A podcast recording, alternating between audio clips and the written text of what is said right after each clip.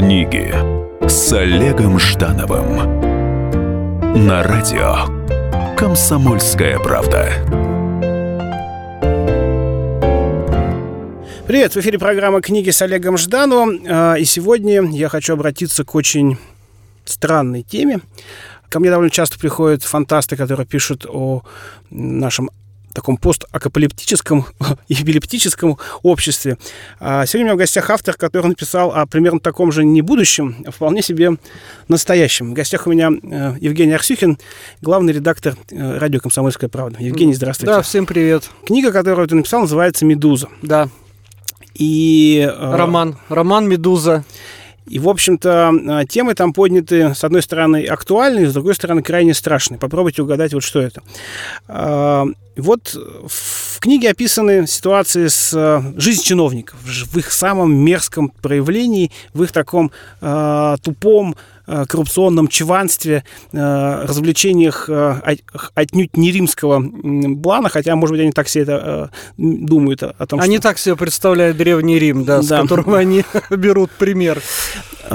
Но ведь подобная тема, она сто процентов вызывает еще большую социальную ненависть.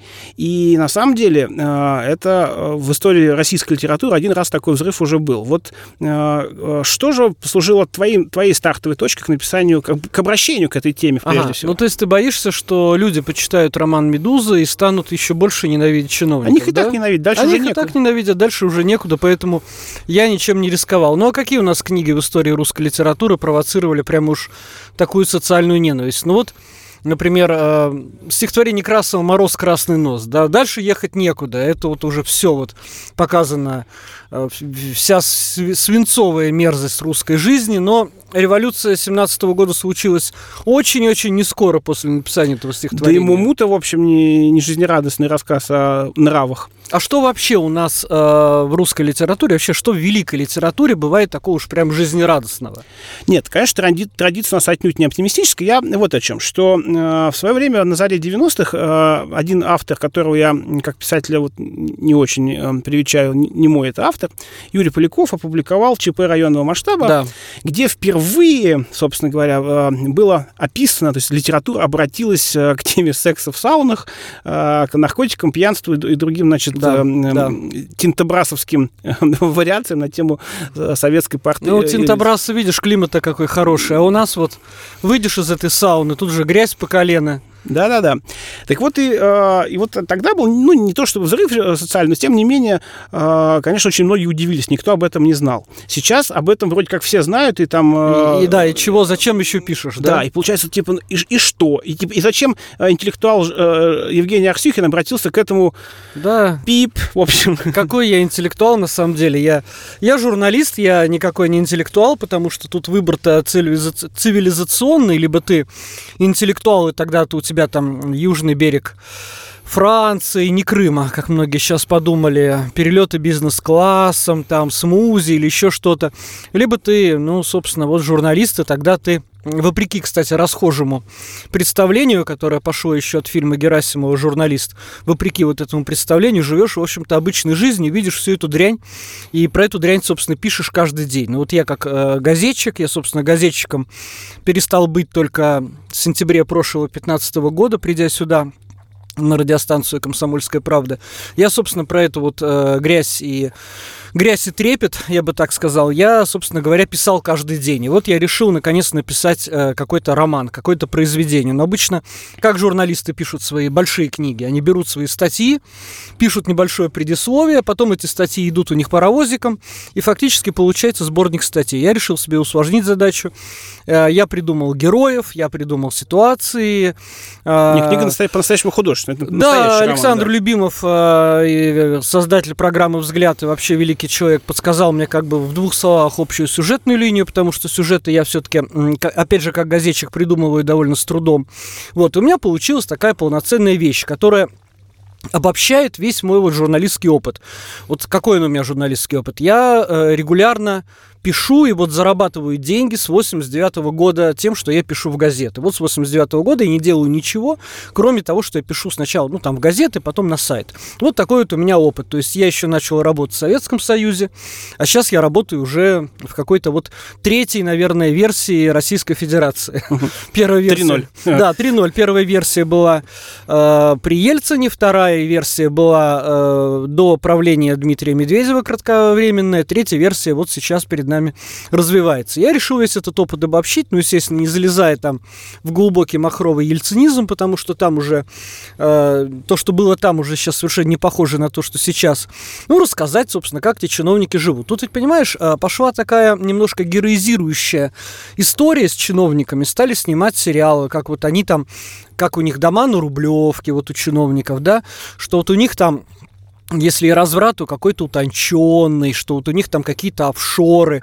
На самом деле офшоры это офшоры. Дома на Рублевке это, конечно, все дома на Рублевке. Но на самом деле, если бы вы, дорогие россияне, дорогие радиослушатели, увидели вот реально в повседневности чиновника, как вот он встает с утра, как он едет на работу, как он работает там вечером, что делает, вы бы поразились, насколько это все далеко от этого героизирующего образа. А, у многих никаких домов домов на Рублевке нет. У моего героя деньги, которые он просто не знает, куда, на что тратить, э, они засу, за, засунуты в шкаф для белья, они засунуты просто под кровать в каких-то э, сумках. Он э, спит на этими деньгами. Когда ему становится плохо, его тошнит на эти деньги. То есть вот, вот, вот такая у него жизнь. Опять же, почему? Почему так? Да потому что нынешнее поколение чиновников, вот совсем нынешнее, оно даже не в состоянии ну, вообразить себе, придумать какое-нибудь такое вах удовольствие, чтобы там, а, поехали там, снимем проституток. Нет, от проституток же можно заразиться. Нет, это нехорошо. Тогда что? Тогда давайте наркотиками уколемся. Ну, наркотиками мы не можем уколоться, потому что это вредно для, для здоровья. Тогда что? Ну, давайте напьемся. Такая вселенская ограниченность да. получается. Ну, давайте напьемся. И вот они сидят, они напились. И, собственно, мои герои, мои чиновники, они всю книгу такие сидят, упившиеся, и смотрят на мир вокруг них них. Периодически они в этот мир, который находится в их полном распоряжении, запускают руку оттуда, берут э, берут какие-то ценности, суют себе в карман, как, знаете, вот горсть земли, сунули себе в карман мальчишки. Вот так же вот. И, и дальше не знают опять, что делать. Поэтому медуза, поэтому вот такое существо без собственной какой-то воли. В эфире программа «Книги с Олегом Ждановым». А у меня сегодня в гостях Евгений Арсюхин. Мы разговариваем о медузах, но не о тех, кто плавает по волнам и океанам, а о тех медузах, которые правят нами. Вернемся после небольшого перерыва. Книги с Олегом Ждановым.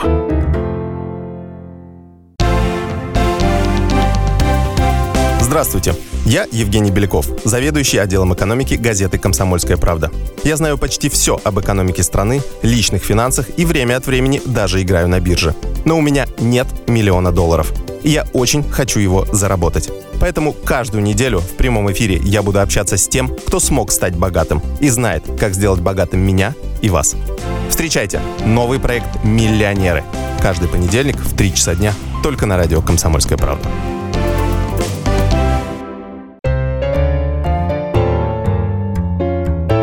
Книги с Олегом Ждановым на радио Комсомольская правда.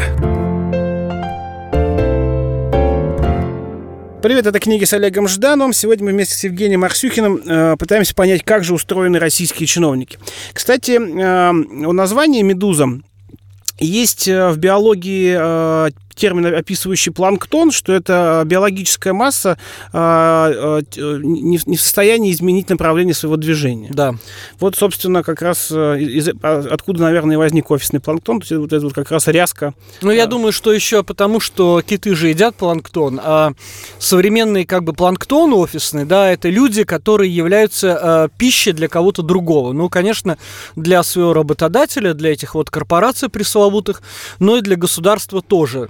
Э, это напоминает мне как вот какой-нибудь гигантский зал, в котором сидят люди, они сидят за своими столами, они что-то пишут, они, может быть, рассматривают что-то в интернете. Периодически какая-то гигантская рука э, спускается сверху, кого-то выхватывает и э, утаскивает наверх, и там съедает. Но остальные люди даже не поворачивают голову. Такое же можно наблюдать где-нибудь на птицефабрике, когда там половину кур взяли, пришли, отобрали для того, чтобы их сегодня убить, но остальные куры на это не реагируют. Вот, собственно, и, наверное, когда кит плывет по океану, он там съест планктон, какой-то часть, а остальные продолжат веселиться и наслаждаться. Ездить по своим там дешевым курортам, а, плакать о том, что они потеряли Турцию, эту ужасную, потеряли этот ужасный Египет. В общем, свои малень... о своих маленьких радостях этот сыр отвратительный, который им там французы продавали, выдавая его за что-то приличное, что сами французы никогда есть не будут. Ну, вот как-то так. Знаете, вот на самом деле Россия же это такая, с точки зрения, если посмотреть Запада, страна довольно провинциальная. Я бы сказал, глубоко провинциальная. Поэтому, конечно, и мои герои они провинциальны, безусловно. И там же выведены не только чиновники в романе «Медуза», там выведены еще и так называемые современные люди, вот э, современные молодые люди, вот этот офисный планктон там выведен.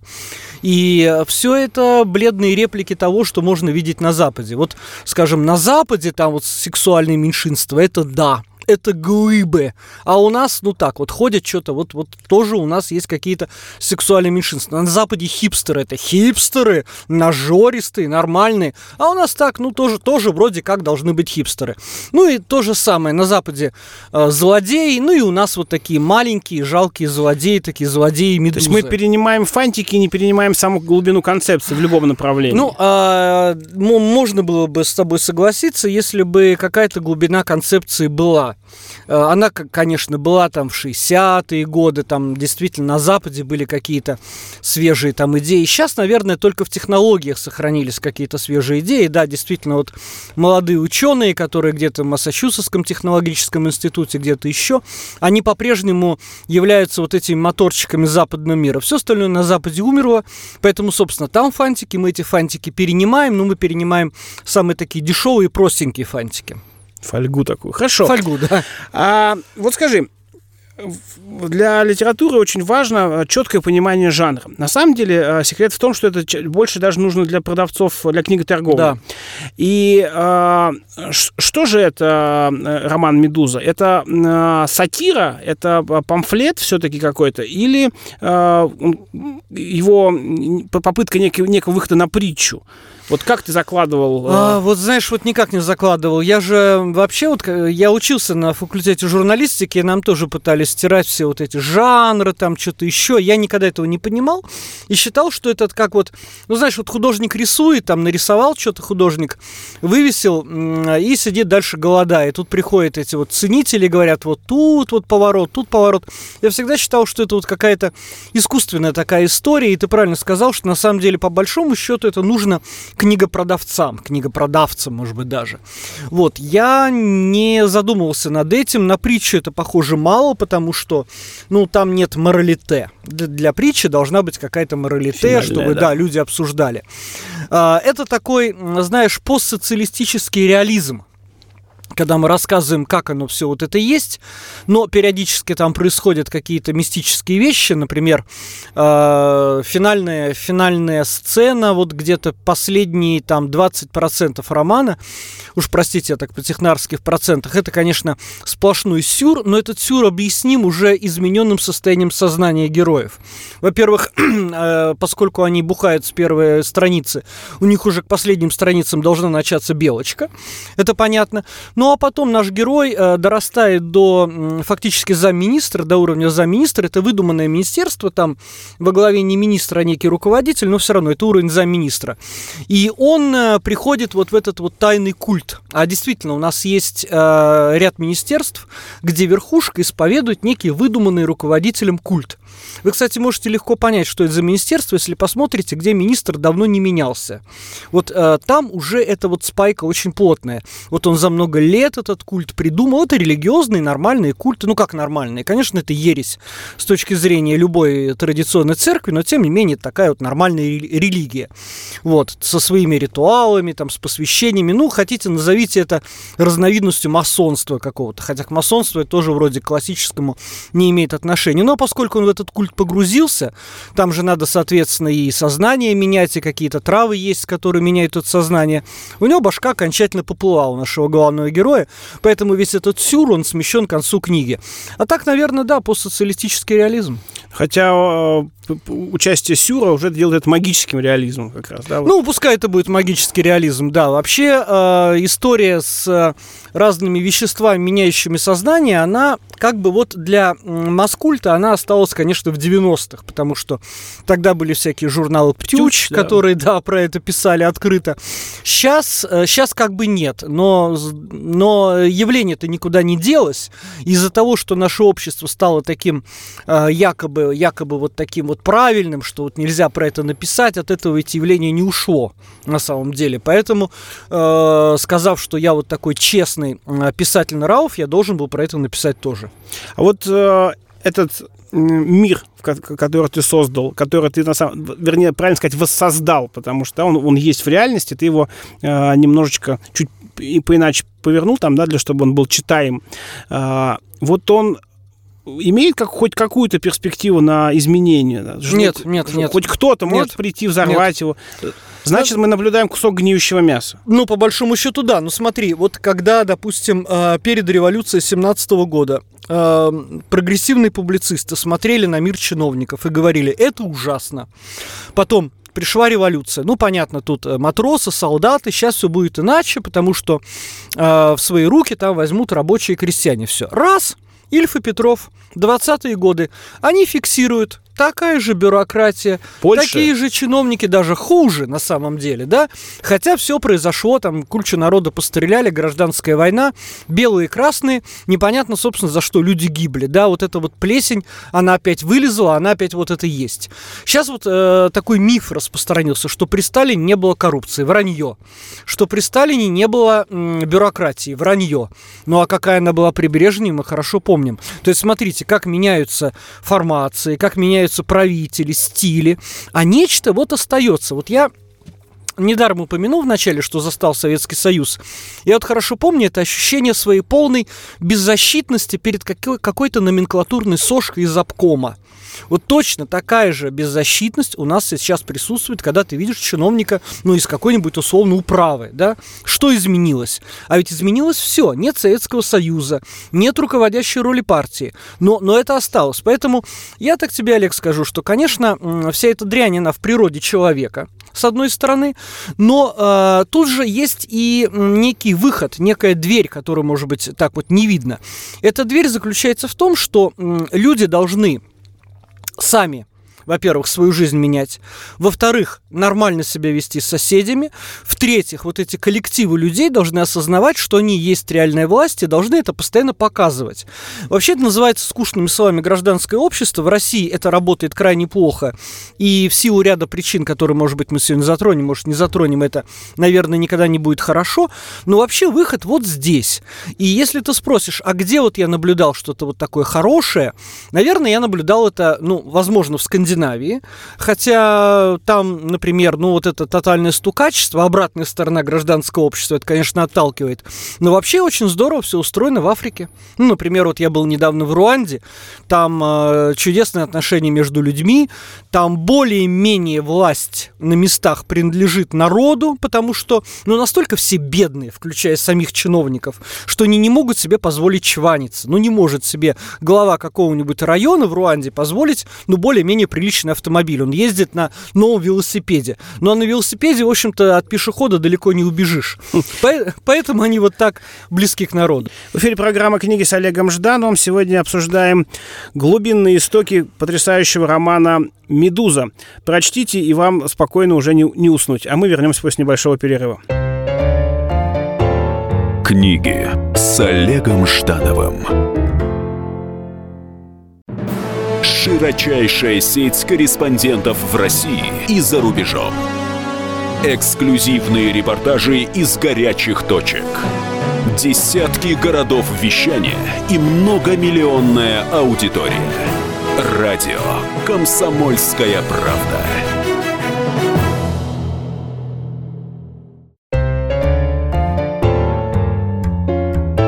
Книги с Олегом Ждановым на радио «Комсомольская правда».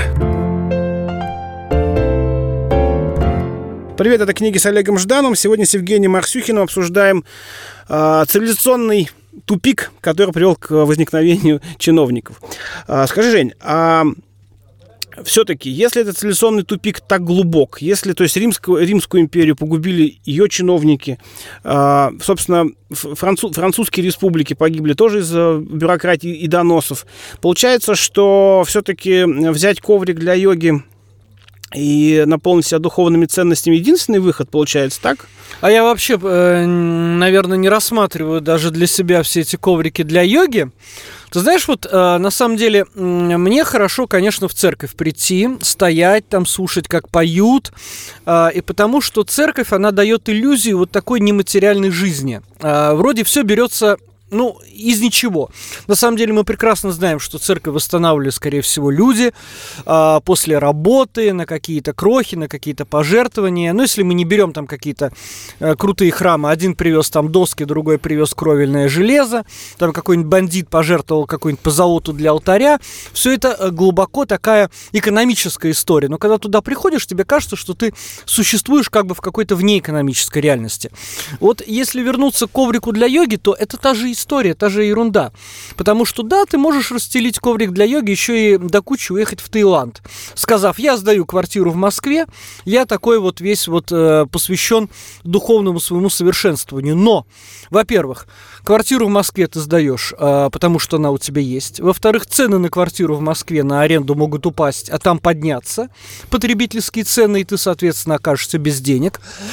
Наконец, ты, переезжая в другую страну, оказываешься в полном э, подчинении тем законам, а законы в Юго-Восточной Азии ужасные, отвратительные, и мы это видим по нашим туристам, которые периодически в них влипают. Поэтому, ну что делать, уйти куда-то в русскую, в русский лес – куда-то в середину русского леса. Но мы видели ли Левиафан, этот фильм, где посередине, можно сказать, русского пейзажа, русского леса происходит, в общем-то, вот эта вот ерунда. Вообще, наверное, жизнь это такое, такое вот страдание. А почему жизнь страдание? Потому что жизнь это не есть результат. Жизнь это процесс, а процесс он всегда неприятный. Пока ты собираешь мебель из Икеи, ты там у тебя не подходят какие-то детали, ты говоришь, вот, эм, там вот детали не те, вот я там руку натер отверткой и так далее, и так далее. Это, собственно, процесс, он созидательный, но страдательный, да, при всем при том. Ну, а когда ты собрал эту мебель из Икеи, ты, видимо, ну, ничего, ну, ну, ты умер, ты умер, потому что э, завершение твоей жизни – это твоя смерть. Вот все у тебя, если там мы верим, что там после смерти какое-то воздаяние, состояние туда, а пока ты живешь, ты страдаешь. Поэтому я, я так написал, знаешь, довольно неэмоционально. Если вот вдруг вот вы, радиослушатели, думаете, что вы сейчас книгу «Медуза» скачаете, а там будет «Ох, ах, какие чиновники гады». Нет, там все очень нейтрально. Там, если вот э, встать на точку зрения того или иного человека, вы увидите, что вы как бы с этой точки зрения согласны. Да, я гадина, но так а другие-то еще хуже. Или, скажем, да, я гадина, но я гадина для них, а для себя я хороший. У меня так вот, знаешь, вот без, без каких-то вот ярлыков. Я вот на самом деле не люблю тех писателей, а среди них есть и очень заметные, которые какие-то ярлыки навешивают. Вот, допустим, Шариков, пролетарий, да, получился из собаки, уже, значит, из собаки получился. Вообще в нем нет ничего хорошего, он заходит в своих сапожищах, от него несет перегаром, ну, вообще вот такой вот ярлык, человек-ярлык, да. А теперь давайте попробуем встать на, на точку зрения Шарикова, да. А чё? Ну, у меня действительно ничего нет, а у него вот все есть. А почему бы мне не пожить в этом углу, например, да? Ну, ведь можно же, можно. Мы, как бы, вот сейчас революцию сделали. Раньше было нельзя, я, собственно, жил в своей собачьей конуре. Сейчас можно, я поживу вот в этом нормальном углу. С его точки зрения все нормально. Но вот моя книга скорее написана так, что вроде все нормально, а получается гадость. Но все, э, все-таки в, да. в, в книге должен быть э, э, либо совсем открытый финал, либо хоть какое-то ощущение о том, что, ну, а какие есть варианты Вот какие варианты есть э, в Ну, твоей Ну книге? смотри, у меня же открытый финал, он вообще очень даже закрытый финал. У меня главный герой, этот вот паренек, который а, из самого ничтожного состояния стал заместителем министра. Он всю книгу, он как бы страдает. С одной стороны, он м, хочет стать хуже, но не может стать хуже до конца. Что-то ему мешает. Мешает его лень, мешает его слабость, потому что быть плохим это тоже профессия, это тоже серьезные трудозатраты. И вот, наконец, и, да, и может быть ему не совсем нравится то, что он делает. Может быть, он хочет вот, вот сделать так, чтобы вообще все сдохли бы вокруг. Но это же их мечта, на самом деле, очень многих. Ведь э, правительству, государству всегда мешают люди, всегда мешает народ. И, конечно, было бы хорошо, чтобы народ сдох. Ну, это, это нормально, да. Это все чиновники так думают, вы только не думайте, что как-то как вот иначе их мозги устроены.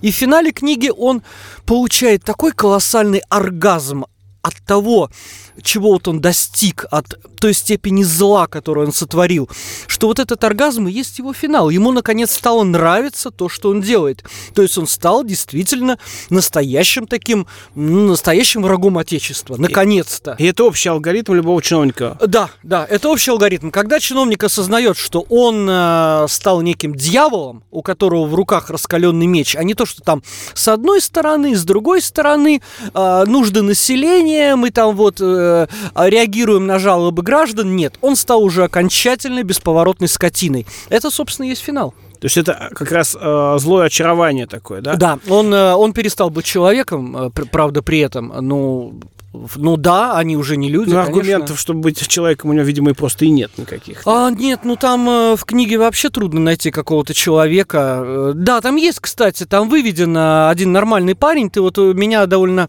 много уже сегодня пытаешь, а вот идеал какой, вот коврик для йоги. Там есть парень, который э, живет один, интересуется археологией, интересуется историей, летом ездит на археологические слеты и копает там всякие городища, А, зимой наслаждается, у него там есть череп какой-то, который он выкопал из старой могилы, который с ним разговаривает. И вот наш главный герой, чиновник, вспоминает, что у него есть такой крутой одноклассник, который вроде как занимается наукой, а у главного героя этого чиновника у него очередной там срыв. И он думает, вот сейчас я к нему приду, и у него мне, и у него мне будет хорошо.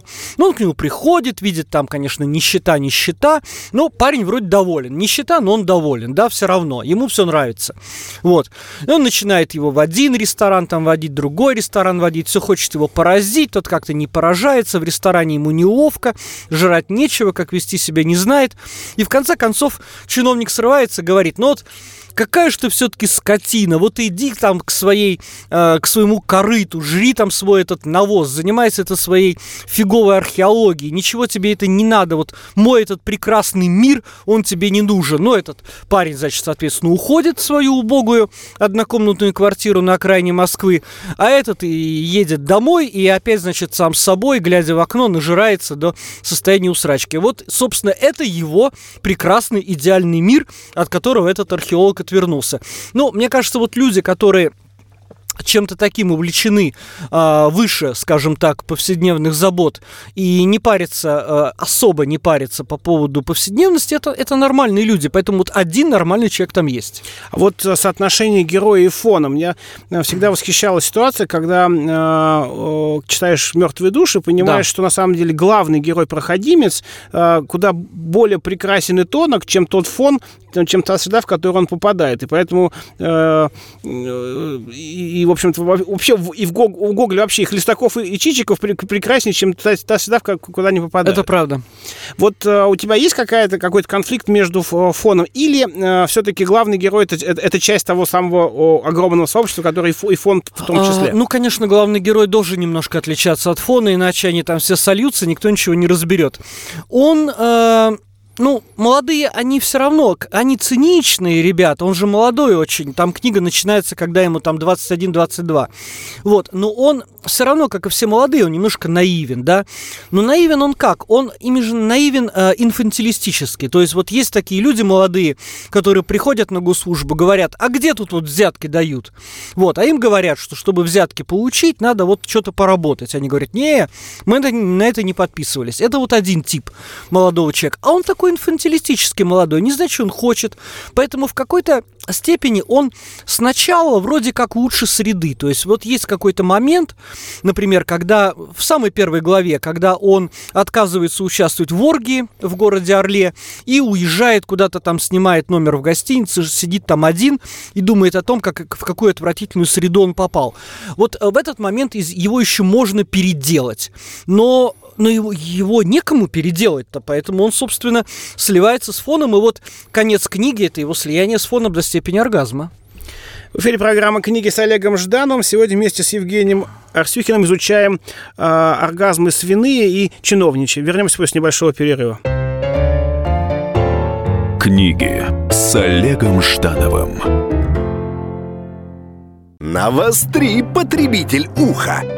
Ведь в эфире Анна Добрюха защитит от плохих продавцов, проходимцев и темных дельцов.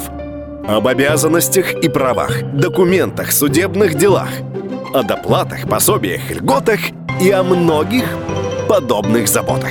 Программу Анны Добрюхи «Я потребитель». Слушайте каждую пятницу в 2 часа дня по московскому времени. Книги с Олегом Ждановым на радио Комсомольская правда.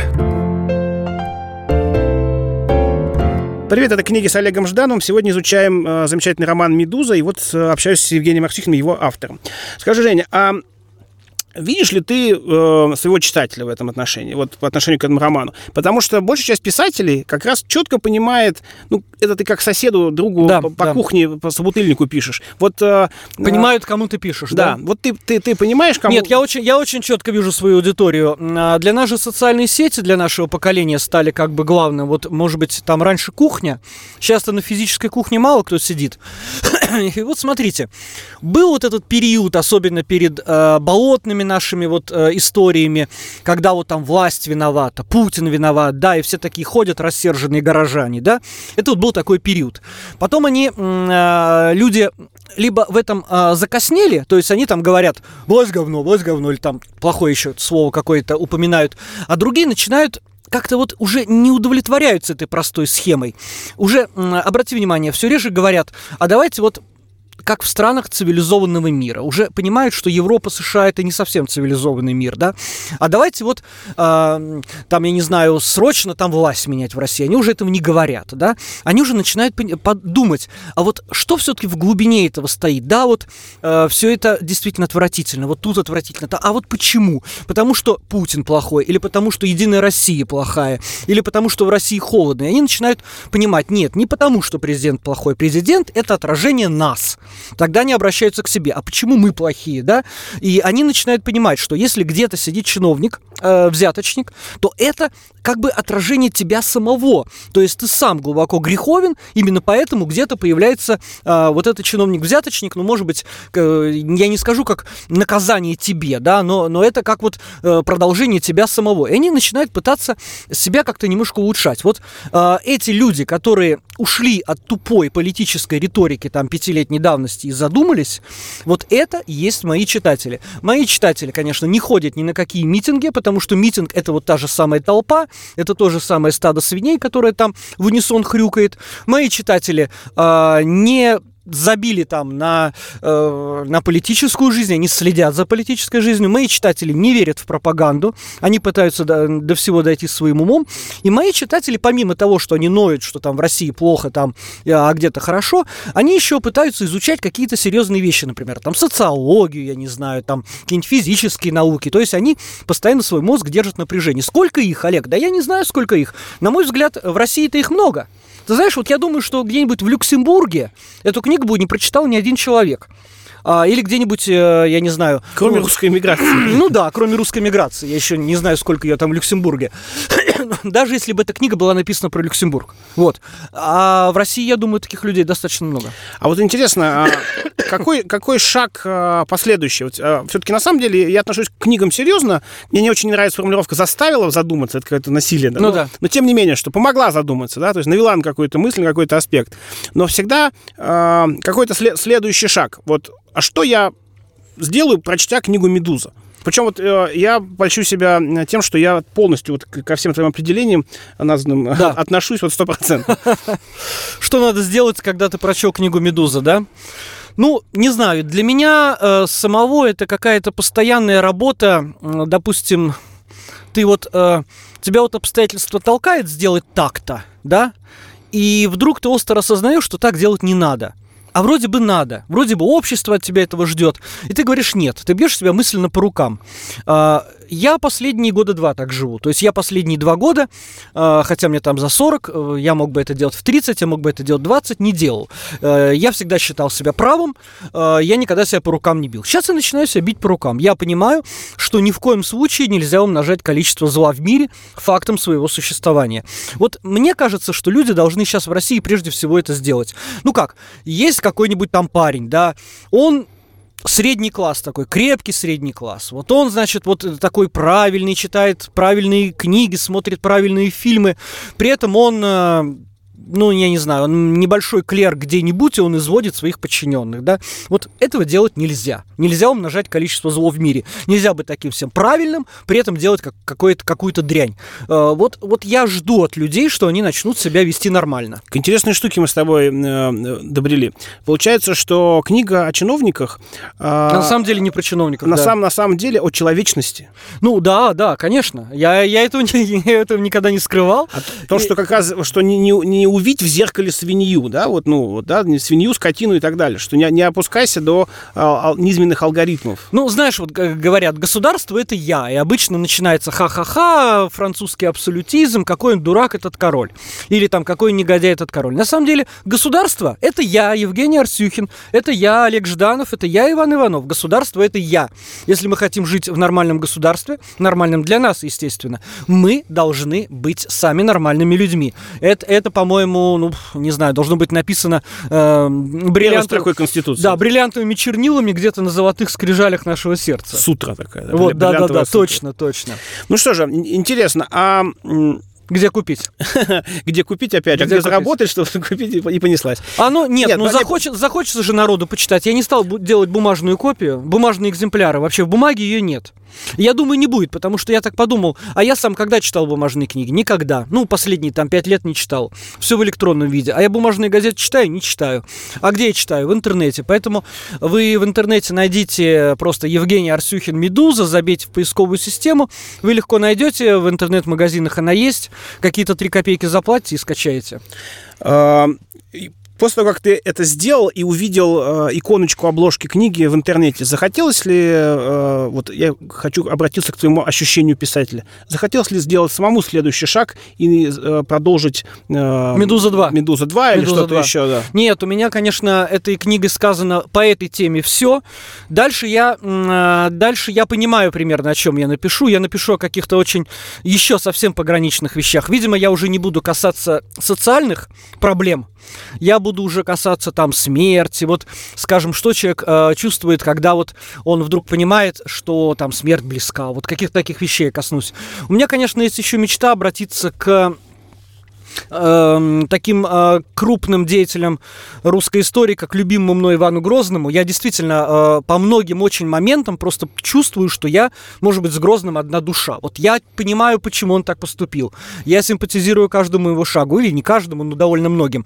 Но боюсь, что на ниве исторического письма уже у меня есть серьезные конкуренты. Я еще лет 15 назад задумал роман о Грозном, даже начинал писать, но журналист, он либо пишет в газету, либо он, либо он не пишет, отдыхает. Поэтому я, собственно, тот роман не написал.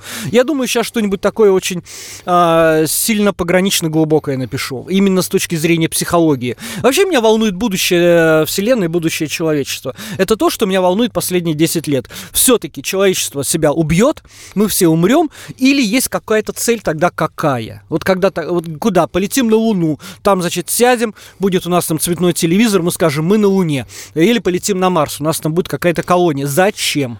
Зачем все это? Ну, то есть было бы странно колонизировать э, космос для того, чтобы э, плодить э, общество потребления, да. Это... Ну, это было бы странно, да вообще странно колонизировать космос, странно вообще жить на этой Земле, потому что, ну, вот у тебя одна, э, одно представление о том, зачем мы живем, у меня другое, у каждого из радиослушателей третье. То есть, получается, мы не знаем, для чего мы живем. Кто-то из нас религиозен, им, кстати, проще всего. Вот в этом плане я все-таки благодарен э, тому гену религиозности, который у меня есть. Он действительно меня просвещает по многим очень направлениям. Но э, эта благодать дана не всем. Среди нас есть люди, которые упорно называют себя атеистами. Хотя, конечно, какие они атеисты, да? Вот.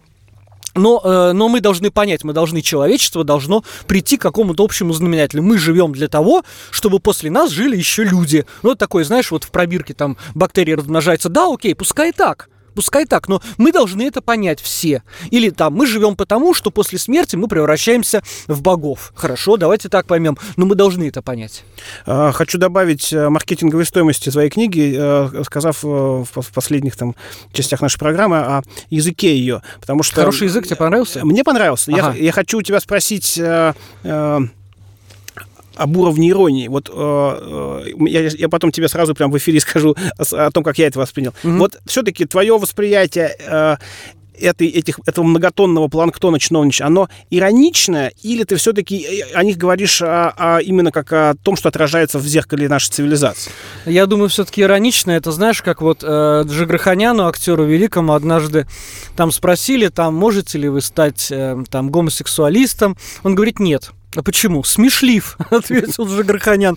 Я не могу относиться совсем без иронии э, к планктону, к чиновникам, коррупционерам, к силовикам, ну, потому что это правда очень смешно со стороны, правда. И, собственно, книжка-то родилась, потому что я 12 лет отпахал в российской газете, журналисты, которые являются, в общем-то, ну, такими, э, ну, что ли, чиновниками на журналистской службе, да, и нас не стеснялись, и я все это видел, и мне тогда уже было это очень смешно.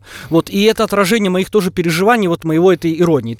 Ну что же, э, в эфире была программа «Книги с Олегом Жданом». Я предлагаю всем, кто это слышал, э, обязательно э, выбрать для себя путь нищеброда или чиновника, а для того, чтобы определиться, купите книгу «Медуза» Евгения Арсюхина, и тогда вам точно станет ясно, э, как живут сначала вроде как они, а потом выяснится, что как живем мы.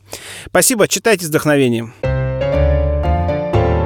Книги с Олегом Ждановым.